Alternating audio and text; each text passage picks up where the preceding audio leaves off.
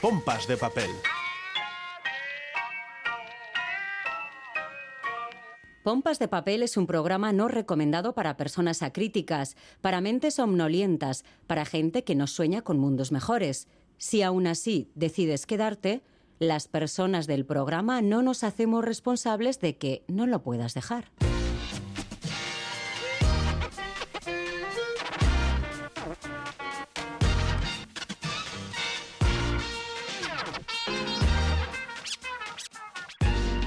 Pompas de papel. Con Goizal del Andabaso.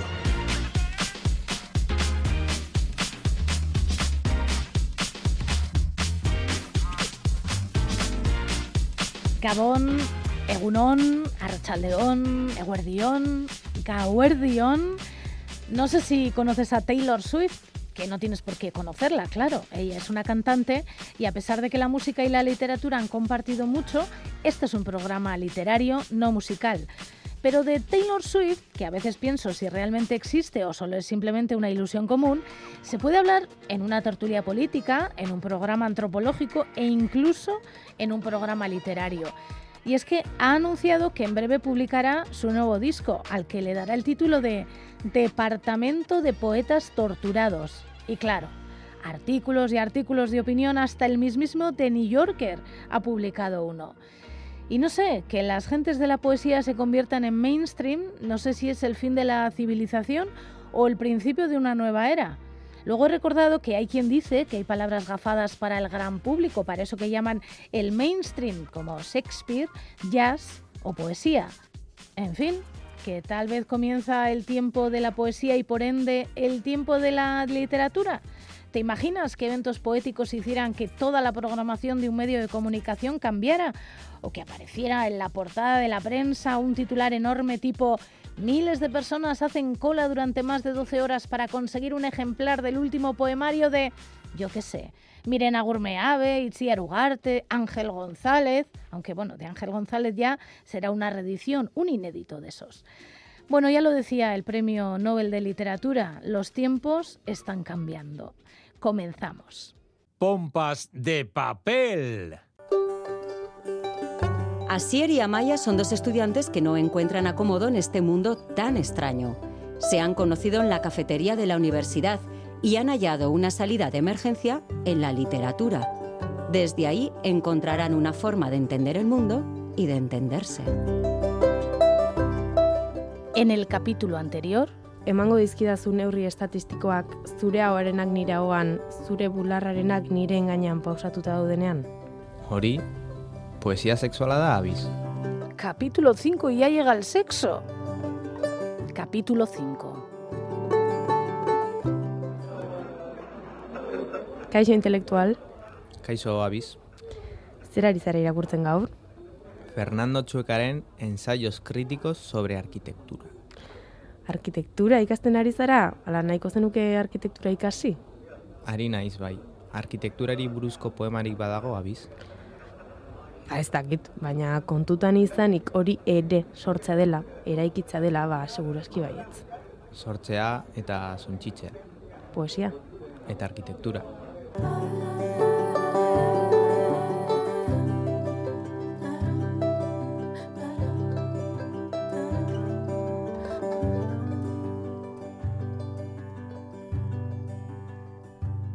Yo leo. Tú lees. Él lee. Nosotras leemos. Vosotros leéis. Ellas leen. Prefiero no decir nada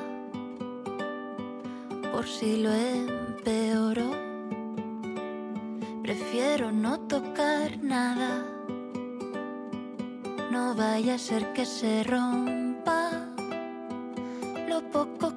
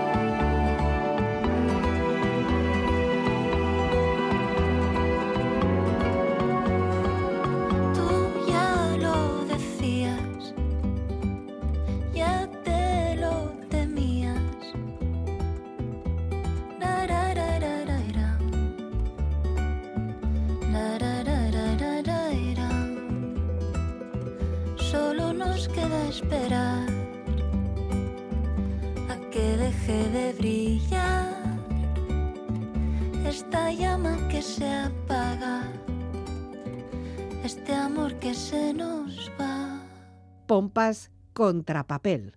Instrucciones para dar cuerda a un reloj. Piensa en esto. Cuando te regalan un reloj, te regalan un pequeño infierno florido, una cadena de rosas, un calabozo de aire. No te dan solamente el reloj, que los cumplas muy felices y esperamos que te dure porque es de buena marca, suizo con áncora de rubíes. No te regalan solamente ese menudo picapedrero que te atarás a la muñeca y pasearás contigo.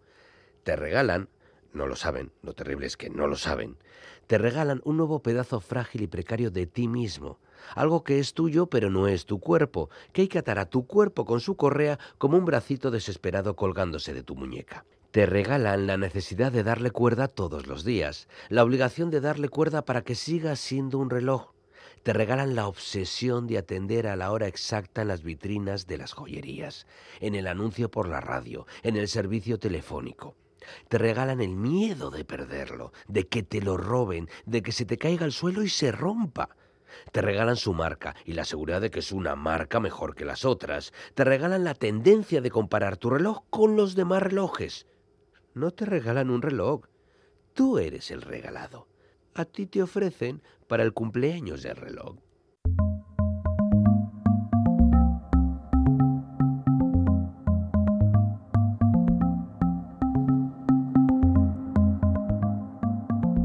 Este 12 de febrero se cumplirán 40 años del fallecimiento del escritor Julio Cortázar.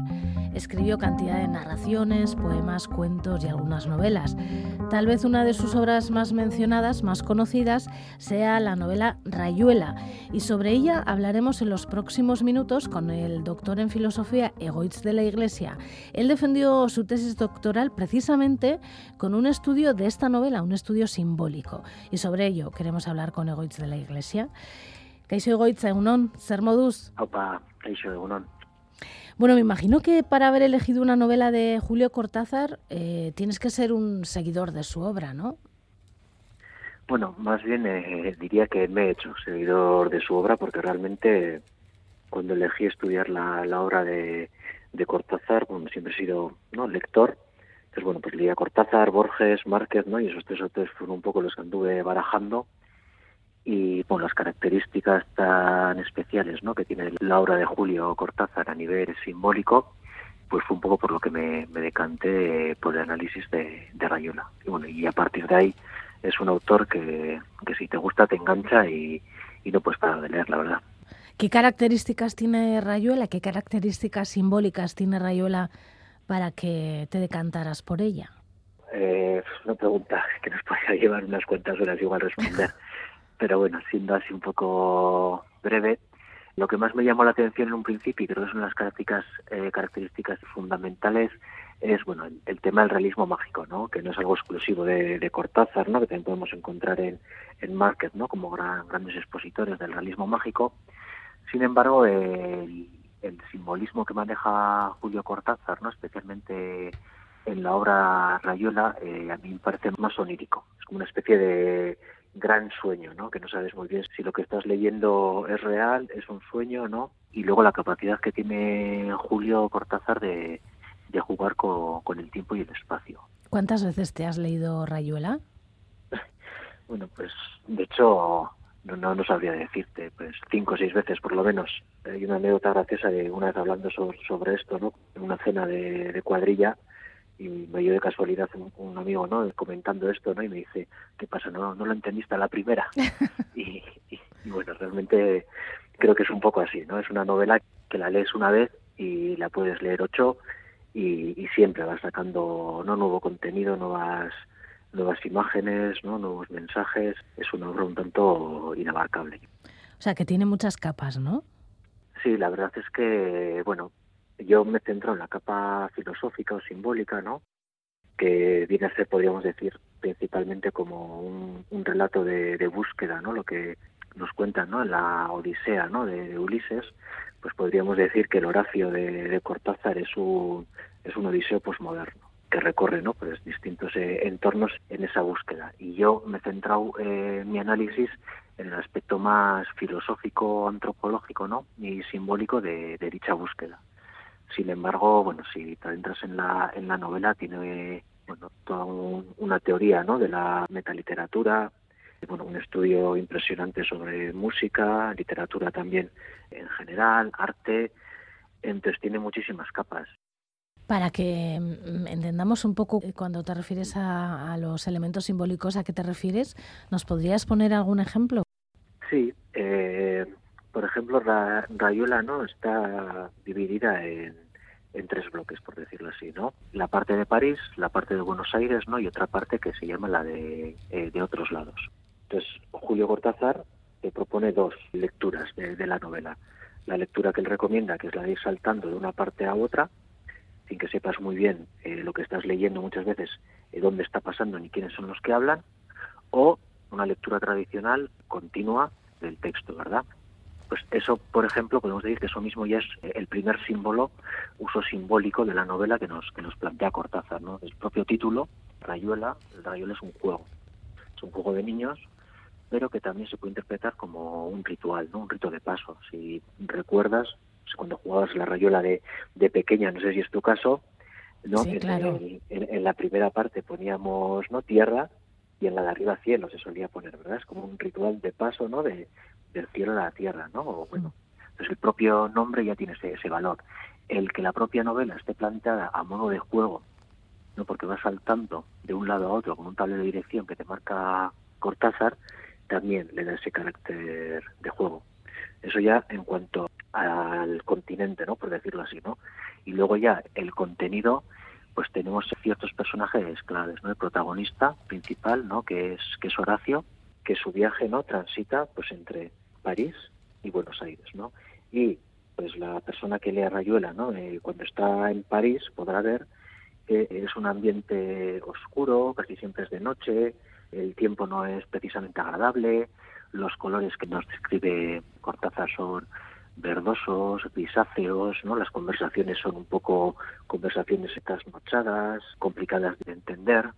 Está representando, ¿no? La primera parte de la búsqueda, que lo que podríamos ver ahí es un símbolo del, laberinto, ¿no? De un, laberinto en el que nuestro héroe, en este caso el héroe posmoderno, ¿no? si queremos llamarlo así, se tiene que adentrar, perder, para encontrarse a sí mismo. Y cuando recorre ese laberinto y llega a Buenos Aires, que son ya imágenes eh, mucho más diurnas, claras, conversaciones de patio, con personajes no tan oscuros, por decirlo así, o místicos, ¿no? Como en la primera parte. Entonces, bueno, juega mucho con los espacios, con los tonos, con las conversaciones y una infinidad de, de elementos más. ¿La primera vez cómo lo leíste? Yo me la leí directamente eh, con el cuadro de, de dirección, porque realmente es una pequeña trampa que nos hace Cortázar, ¿no? Porque él dice que él lo que busca son, son lectores, ¿no? Lectoras eh, activos, ¿no? Activas. No quiere una, una persona pasiva, ¿no? Que se enfrenta a la novela de forma tradicional. Es, es una lectura en cierto sentido exigente.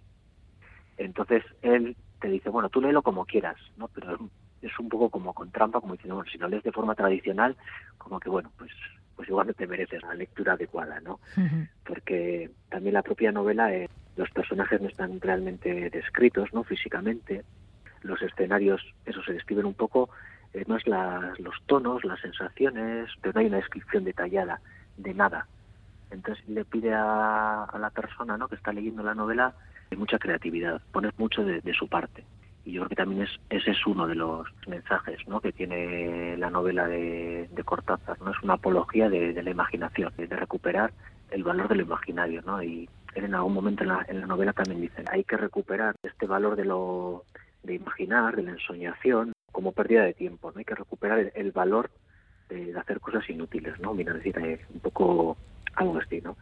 Y con Rayuela él nos plantea un poco eso, una lectura en la que no sabes qué está pasando, no pasaban grandes cosas, tampoco sabes muy bien si es el presente, el pasado, el futuro de la propia novela lo que estás leyendo, y entonces, bueno, te exige dejarte llevar, perder un poco el control, ¿no? y que sea la propia novela la que, la que te vaya llevando y tu propia imaginación, ¿no? la que vaya construyendo todos esos elementos que, que Cortázar deliberadamente ha obviado en el relato.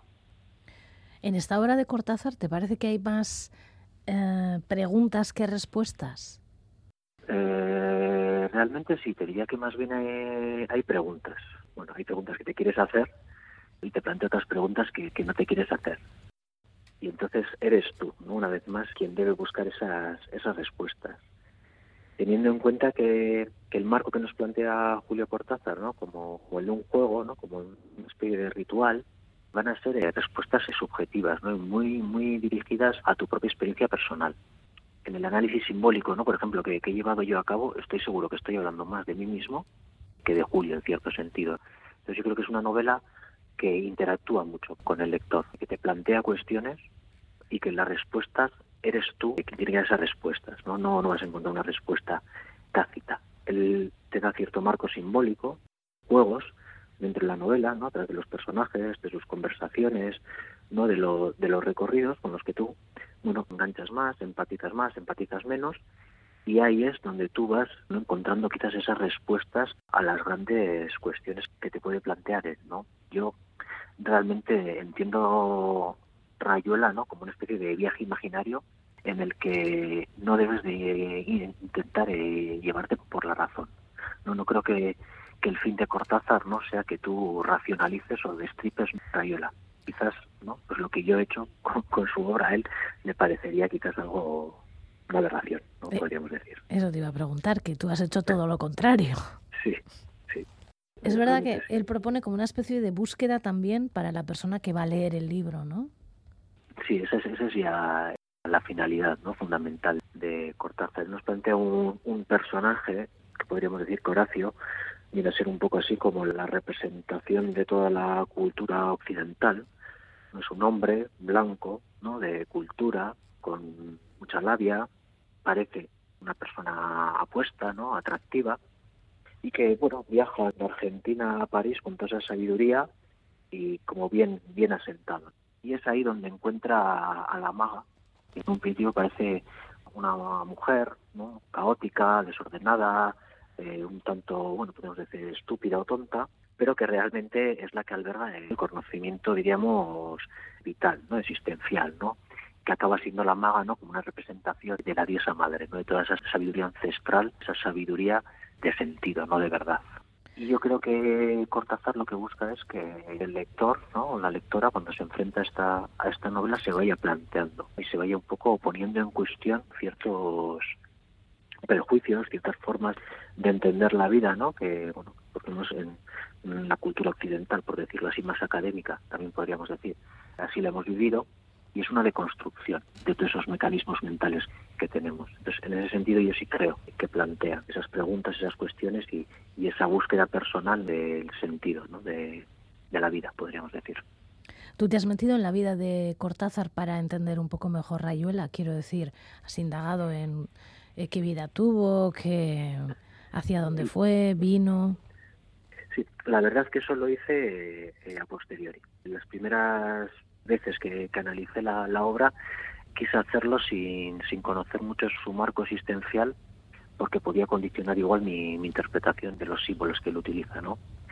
Y cuando hablamos de genios, ¿no? aunque él se llamaba a sí mismo una persona mediocre, cuando hablamos de genios como Cortázar, yo creo que su obra, no, su capacidad de expresar o de, de, entender algo supera muchas veces sus propias condiciones vitales en cierto sentido. Y él mismo también en algún momento no cuenta como que él cuando escribía a que estaba con una especie de ensoñación, no que no era muy consciente, que se pasaba la noche escribiendo y se despertaba al día siguiente y releía lo que había escrito sin reconocer que lo había escrito él.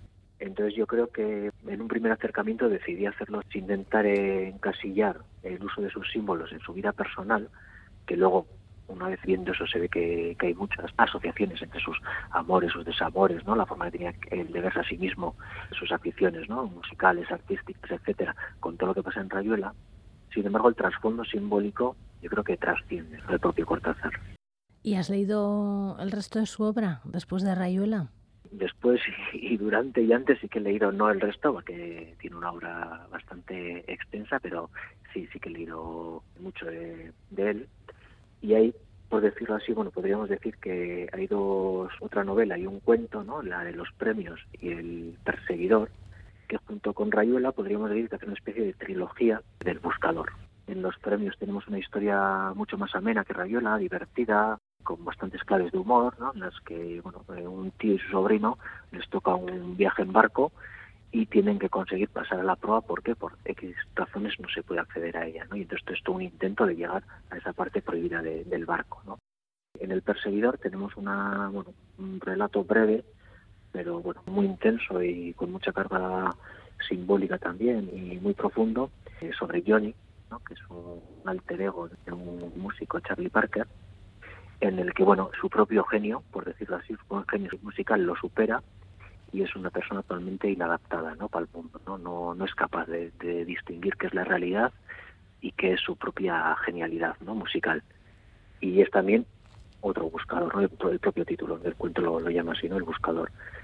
Y en Rayuela tendríamos la, la tercera y última parte ¿no? de esa serie de, buscadores con, con Horacio Oliveira que podríamos decir que es un Johnny más elaborado, más desarrollado, que lo que vemos en Johnny quizás en Rayuela esté separado entre Horacio y, la maga, ¿no? En dos personajes que se complementan, ¿no? El lado racional, lógico y el lado más eh, anímico y, y natural. Después de acabar de presentar la tesis, de defenderla, ¿has vuelto a leer Cortázar?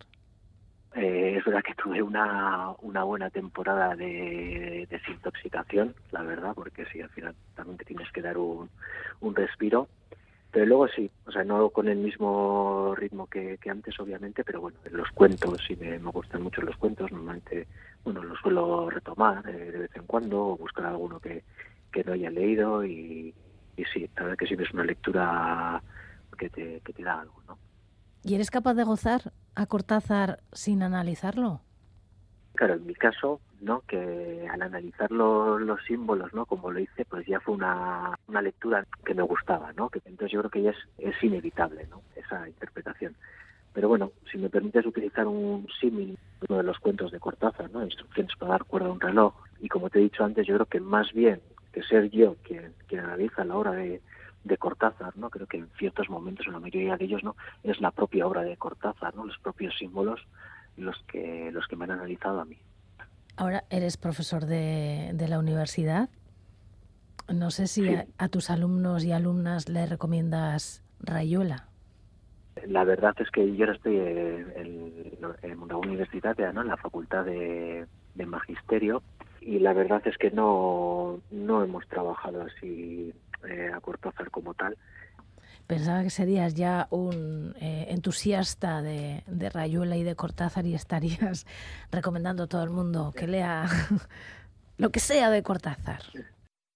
Sí, hombre, recomendar siempre lo, recomiendo, eso es obviamente, ¿no? Y, antes de estar aquí, cuando trabajaba de profesor de secundaria, hacía un poco el, trabajo que he hecho yo con Rayuela, lo hacía con, con mi alumnado, ¿no? Les, enseñé un poco estas técnicas. De análisis simbólico porque yo, bueno, soy un entusiasta de, Cortázar y al mismo tiempo soy un entusiasta de Gilbert Durant, que es el antropólogo y filósofo en el que yo me he basado para eh, llevar a cabo este análisis, ¿no? este análisis mitocrítico se llama, ¿no?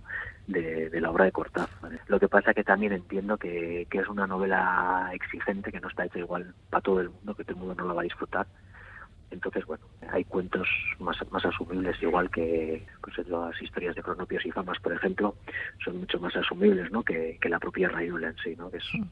una obra bueno, bastante adulta y, exigente. ¿no? Egoitz de la Iglesia, él es eh, doctor en filosofía y profesor de Mondragón Universitatea. Defendió su tesis doctoral precisamente con un estudio de la novela Rayuela de Julio Cortázar, de quien este 12 de febrero se cumplirán 40 años del fallecimiento. Es que ricasco egoitz eta beste bat arte. Vale, es que ricasco suey. Pompas de papel. Instrucciones para llorar. Dejando de lado los motivos, atengámonos a la manera correcta de llorar, entendiendo por esto un llanto que no ingrese en el escándalo, ni que insulte a la sonrisa con su paralela y torpe semejanza.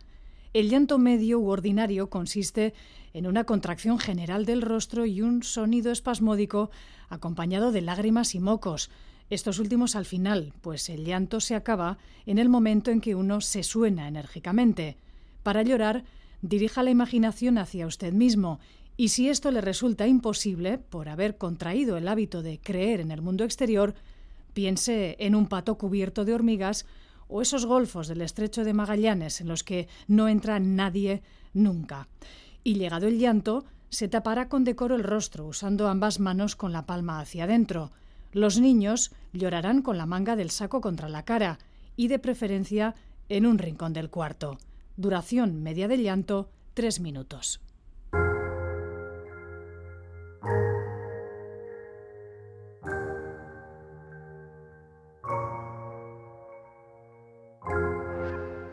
Ba, tontamente liburu batzuk ja gomendatu dizkizuet, eh?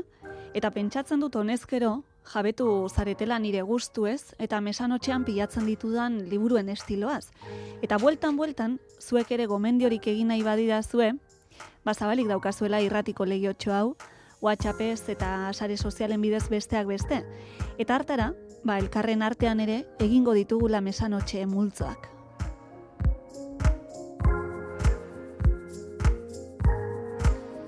Berandu natorragian, ze badakit pasaden astean, mire nagurmea beri egin ziotela elkarrizketa tarte honetan, itzulerak bere azken lanaren arira. Baina nik ostera ekarri nahi dizuet mai gainera, iruditzen zaidalako benetan gomendatzeko modukoa. Elkarrizketa asko dituen liburua da, xamurra, eta gaur bizi den pertsonaiaren eskutik, Katalinen eskutik, erakusten du duela laureun urte inguruko Euskal Herriko giroa emagin bat ezagutzen du bertan Katalinek eta horren bidez bilduko gaitu orduko sineskerietan, mitologian eta herri jakiturian. Eta zer esango dizuet nik? Ba gordetzeko mesanotxean.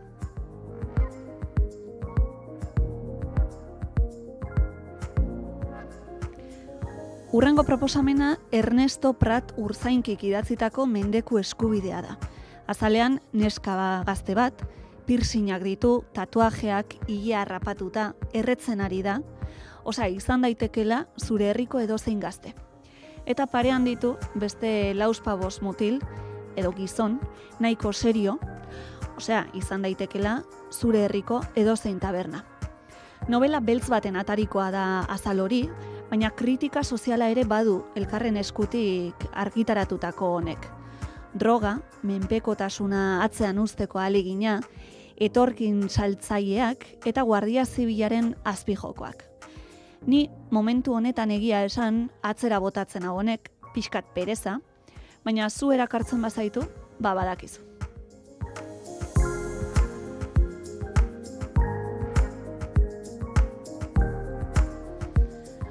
Guazen hirugarrenarekin. Igartza sariaren pegatinatxoa darama, hori ja bada plus bat, idazleak izena du Olatz Michelena eta liburuak arrain ezur bat eztarrian. Nahiko izenburu grafikoa da bere horretan, baina azalak ere elementu asko ditu. Mai baten bueltan, katu bat eta putre bat. Hor, tanrikamente kafetxo bat hartzen. Eta liburuan zer kontatzen du idazle oi hartzuarrak? Ba, udako egun baten, Juliok topatzen duela hildako katu bat etxatarian, kiratx handia zeriona, eta lurperatu zuen arren kiratxorrek luzaroan iraun zuela. Lau egunera beste katu bat, hortik bi egunera beste bat, eta hurrengoan beste bat, eta beste bat. Amarnaka gero, eundaka, herria hankaz gora jartzeraino. Eta ez dizuet spoilerrik egingo, baina pentsatuko duzue izango dela historio errealista eta fantastikoen arteko nasketa bat oso gomendagarria. Ondartzan irakurtzekoa, baina etxeko sofan ere bai, eh? Beraz, hemen daukazu koxoki bat bitartean. Orduan ulertu zuen hori bera zela berari eta senarrari gertatu zitzaiena ere. Argitasun itogarria esteetan, goragalea, zulo handi bat biriketan, tristurak janda utxutxean egia. Asmatuko zuten rama handiegiri gabe ondasun apurrak banatzen baina atzera ere zalantza sortu zitzaion. Justifikatuak ote ziren bere kezkak ala mamuak ziren. Horrelaxe betetzen zaio batzuetan burua, zuzenez eta okerrez. Bizi behar da gero buru horretan, esaten dio senarrak. Eta kosta egiten zaio, egia esan, mundutik aparteago. Nik dirakurt. Zuk dirakurzu. Berak dirakur. Guk dirakurgu. Zuek dirakurzue. Haiek dirakurte. Tiene nueve años cuando sucede algo que queda grabado en su memoria para siempre. Viven en Bilbao, en el número 17 de la calle Autonomía. Él, su hermano pequeño, su madre y un padre que aparece puntualmente a las horas de las comidas. El portal está en un gran patio de manzana en el que hay una fuente. A veces, su madre le encarga tareas que Poteto no hace, ir a buscar al padre al bar, bajar por agua a la fuente. Llena el recipiente de zinc, no del todo, y se esfuerza en subirlo sin derramar agua por la escalera. Así comienza la novela El mar de Arrigúnaga, escrita por María Bengoa y publicada por Tusquets.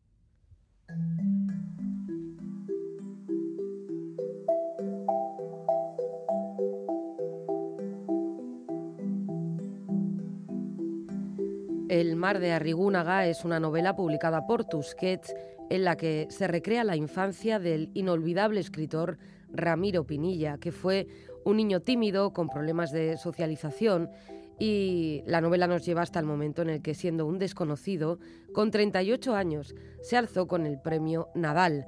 El artífice de que hayamos de alguna manera podido reencontrarnos con el joven Pinilla, conocerlo ahora de una manera diferente es la escritora y periodista María Bengoa, que fue pareja de Ramiro Pinilla durante 11 años.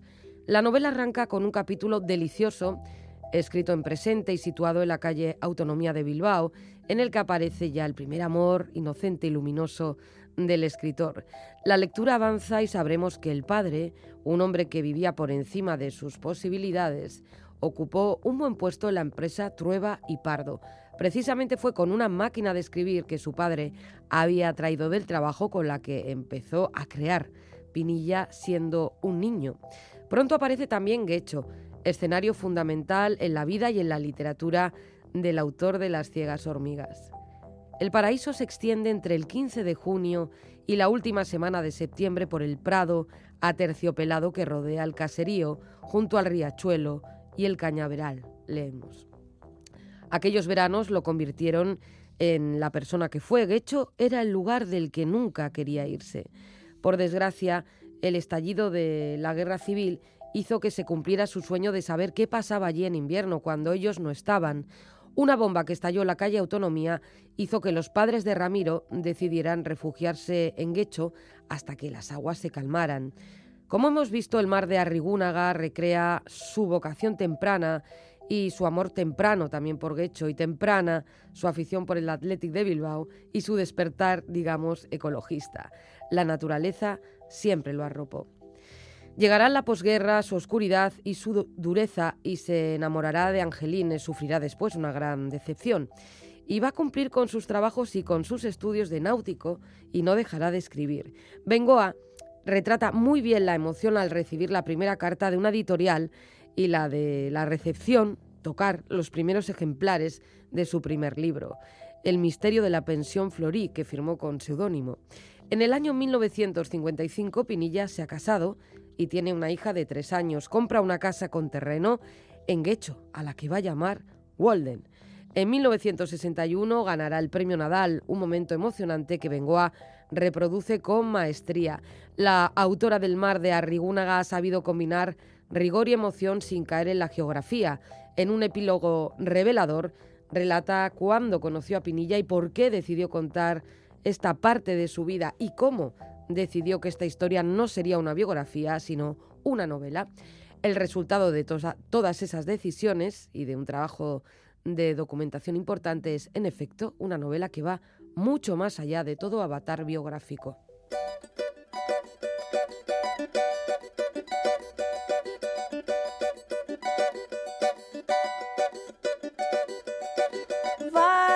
Pegar um. Oh, que só sentido ver. Instigado num lampejo, despertado pelo beijo, que o baile parou pra ver. Da machinha fez silêncio. No silêncio escutei uma desritmia meu coração que se instalou de vez. Pompas de papel. No me cuentes el final con... María Gainza, el nervio óptico. Anari Alberdi, kaixo zer moduz? Kaixo, ondo. Aukeratu duzun liburua eleberri bat da, ez? El nervio óptico. Zakit, eleberria dan. Ah, ez? Eh, bueno, itzengo deu, gero. Narrazio etenak bezala die, zakit, eleberri bat. Bueno, zakit, zer dan eleberri bat. Bai. Narrazio bat esango dugu orduan. Amaika narrazio eten nola estruktura batekin, eta berezia da, bai. Ja, ja estruktura ere berezia da, beraz, definitzeko, zakit, eleberri bezala eh, definituko nuken. Zuri bueno. zailkapenak ez zaizkizu gustatzen, ez? Ez gustatu baino ez naiz kabitzen, ez bakarrik liter, literarioki, eh? Ja. Esango nuke zurrunegiak diela, da, elkapenak. Hemen eh, eh, emakume honen lanaren inguruan irakurri dudana jartzen du zailka ezina dela. Bueno, eh, eh, bueno, liburuak amaika eh, ipuin, amaika narrazio labur bezala ditu, eta, bueno, el nervio optiko da, hori zuk esan bezala zen burua, eta, bueno, badauka hortik ere, naiz da hori narrazioetako baten azaltzean, eta denak desberdina dira, baina denak pixkate struktura bera jarraitzen dute. Orduan, narrazio bakoitzak hartzen du e, obra piktoriko bat, autore desberdinena, Rothko, Fujita, Toulouse-Lautrec, El Greco eta bar, hartzen du obra bat, esan behar da bera Maria Gaintza lanbidez, uste dute arte kritikaria dala, bera segurazko hemen uztartzen ditu bere bi ziliak, eta beti sartzen du obra, obra hori, kuadro hori, autorea kuadro hori e, sortzen ari zen momentua, edo bere, bere bizitzako autorearen pasarte bat, oso pasarte jakingarriak e, kontatzen ditu, eta gaina oso ondo deskribatzen du, eta eta gero beti uztartzen du bere bere historia edo zerbait e, autobiografiko. Eta ordun ba beti da horrela beti da kuadro bat kuadro horren autorea gehienak edo denak dira gizonak autoreak eta bere pasarte bat ez kuadro horri lotuta baizik eta hortik ateratako elementu batekin. Demagun rotkoren gorritik ateratzen du ba lotzen du ospitaleko e, odol ezagitzer batekin ez? Adibide simple bat jartzeko. E, bon, nire ditut etxean liburuak normalean irakurri eta, bueno, opaitu egiten ditut, ez naiz bat ere liburua gordetzeko, baina hau adibidez ez nuke inoiz oparetuko, beraz hain dela urte batzuk irakurri nun, baino berrika, berri irakurri dut, zuri esplikatzeko, eta oso liburu ederra da. Nire dealer Eider Rodriguezek edo pasatu ziala, berez 2017ko liburua da, nagramakoa, eta Nei asko, asko gustatu zait berriro ere liburua. Olako familia aberats bateko alaba e, Argentinan, eta ederra da irakurtzeko bai. Eta ondo josten ditu gauza guztiak? Bai, oso oso ondo lotzen ditu, bai.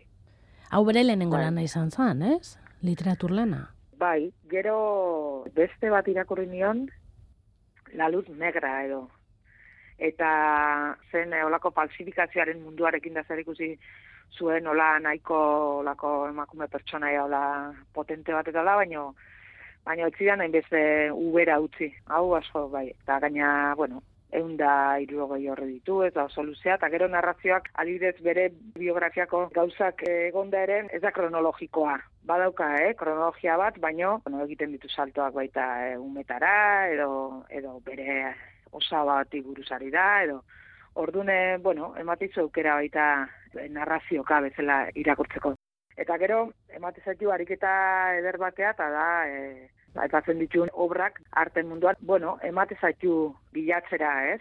Eta ordu naizea irakurtzen, bueno, obra hori aurrean dagoela, eta alde hortatik aberatza zitzaidan, ba, fujita, ez nuen ezautzen, nolako margolari japoniar bat zadizut oso ez, ez jakinen naizela, eh? nik ez ezagutzea ez da ez ezaguna den seinale, baino ederra da liburuan, bai. Maria Gainza, el nervio óptico.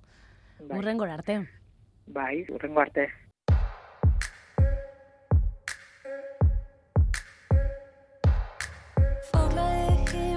Skuggor i sinnet, jagad av minnet. Längtar tills jag är bara mig Fri ifrån dig. Vill typ tvätta bort din face Fuck dina lögner. Lite svart tänka Vet du jag visste det med Sjukt hur bra jag ser. Jag släpper in om någon behöver hjälp.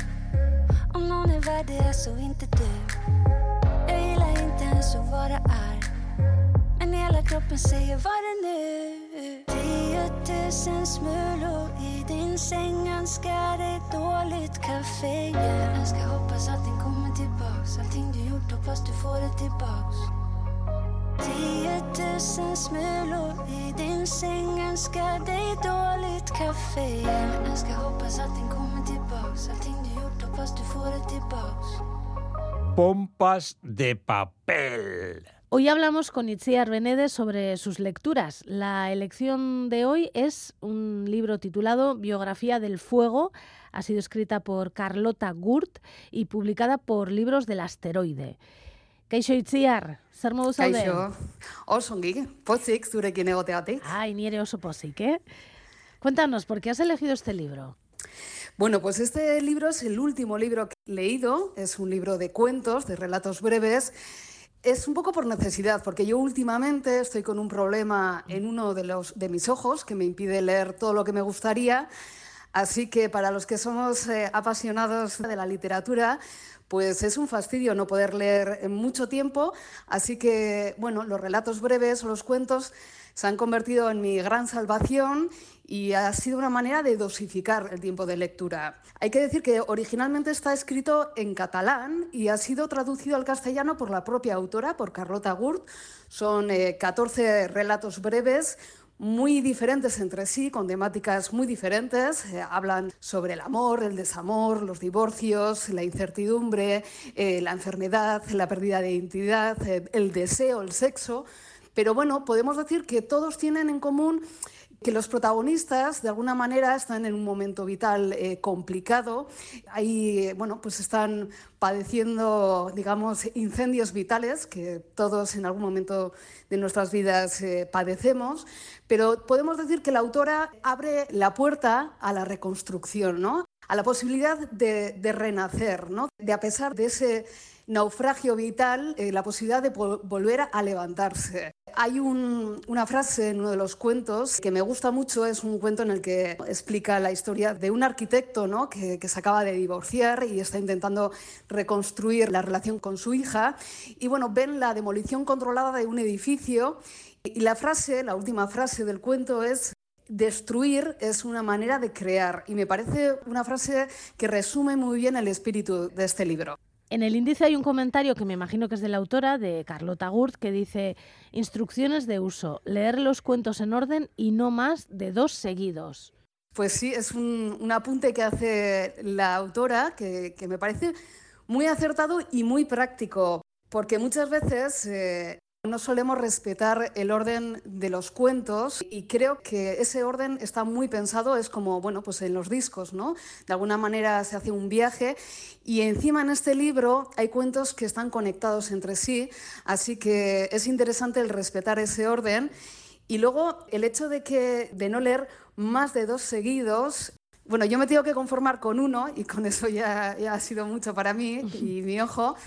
Pero creo que sí que es verdad que muchas veces los libros de, relatos, de cuentos, eh, bueno, los leemos como si fueran novelas, ¿no? Y podemos eh, leer en un mismo día cinco cuentos y a mí me ocurre que, suelo acabar, bueno, mezclando protagonistas, tramas, Y además me, me, parece que los cuentos, como en este, por ejemplo, que tienen eh, finales muy abiertos, tienen muchas capas, pues necesitan como su tiempo para ser digeridos, ¿no? Yo necesito como, como encajar ¿no? todas las piezas. Es como que los cuentos eh, terminan en mí, ¿no? Y creo que, que, es una lectura mucho más exigente que pueden ser las novelas, ¿no? los cuentos. A veces creo que es un género que, no sé si si, si, es considerado menor, pero muchas veces es minusvalorado y para mí como lectora es, es mucho más exigente. Y creo que, que, es un género literario que, que, hay que ponerlo en valor. Y creo que aquí en Euskal Herria tenemos grandes, grandes cuentistas. Bueno, pues reivindiquemos el cuento como, como género literario importante y, sí, sí, sí. y, también este libro de Carlota Gurt, Biografía del Fuego, que habrá personas que nos escuchen que tal vez sepan hablar catalán o leer catalán y que puedan leerlo en el original. Es que ricasco itziar. Zuri, este batarte. Ayo. Pompas de papel.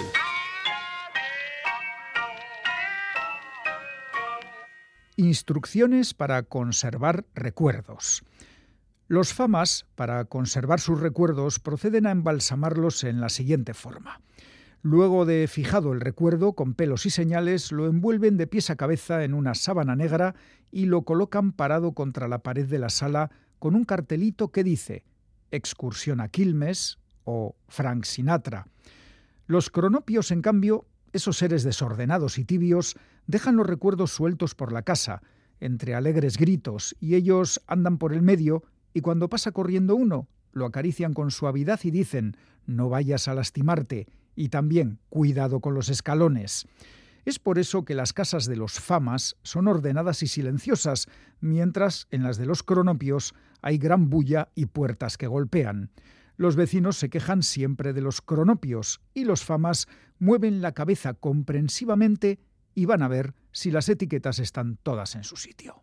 Un poema, un poema, un poema, un poema, un poema, un poema. Moriré o desapareceré en la boca de un extraño monstruo como la azucarada figurilla de la infancia. El sexo solo como un intercambio más de poder.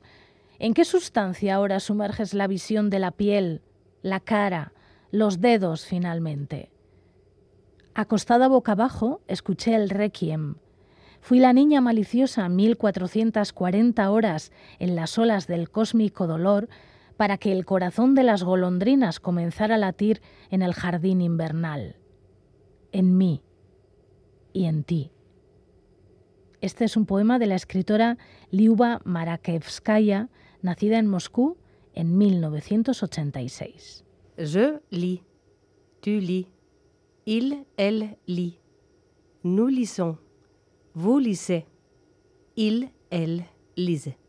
Pompas de papel. Instrucciones para finalizar un programa literario.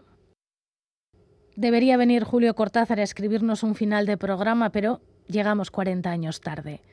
¿Qué nos diría el escritor sobre finalizar algo? Tal vez nos dijera que, aunque hiciésemos tantas veces el amor, la felicidad tenía que ser otra cosa, algo quizá más triste que esta paz y este placer. Es posible que viendo cómo está el mundo, nos dijera que los libros siguen siendo el único lugar de paz en el mundo. Supongo que si estuviera vivo, abriría un paréntesis aquí para decir, menos en Gaza, que los han bombardeado todos. A veces me imagino todas esas personas que existieron haciendo un salto en el tiempo y desde sus tiempos mirando el nuestro. No sé si serían capaces de encontrar un atisbo de esperanza en la continuidad. Espero que sí. Espero que nosotras y nosotros también seamos capaces. Tatuémonos la frase de Cortázar. Nada está perdido si se tiene el valor de proclamar que todo está perdido y hay que empezar de nuevo. Esto ha sido hoy Pompas de Papel en Radio Euskadi. Ondo ibili, gitxi gaztau, eta vuelta kamari. Agur. Printzipio termodinamikoen menpean nola gabiltzan, berdin kalean, berdin etxean, ta berdin bertxolaritzan. Batzuetan hotz jokatu behar da ondo pentsatzeko gixan, baina beroa sua eta garra ere behar dira bizitzan. Behar denean behar den hori, baina epelak ez izan. Behar denean behar den hori, baina epelak ez izan. Pompas de papel.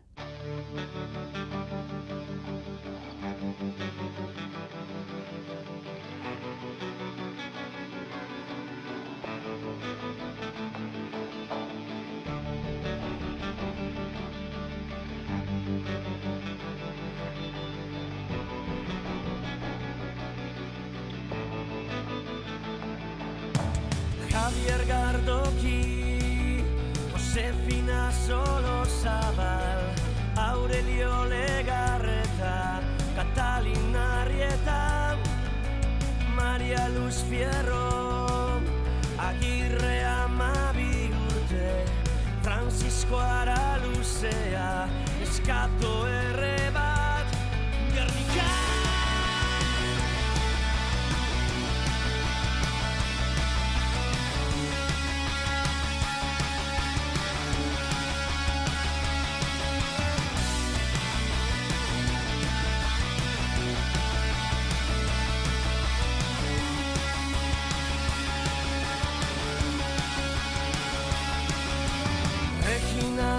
Dama, una identifikazina, Aurelia Candes López, Clara Saldun bide, Korputzatiak, Germana Basabe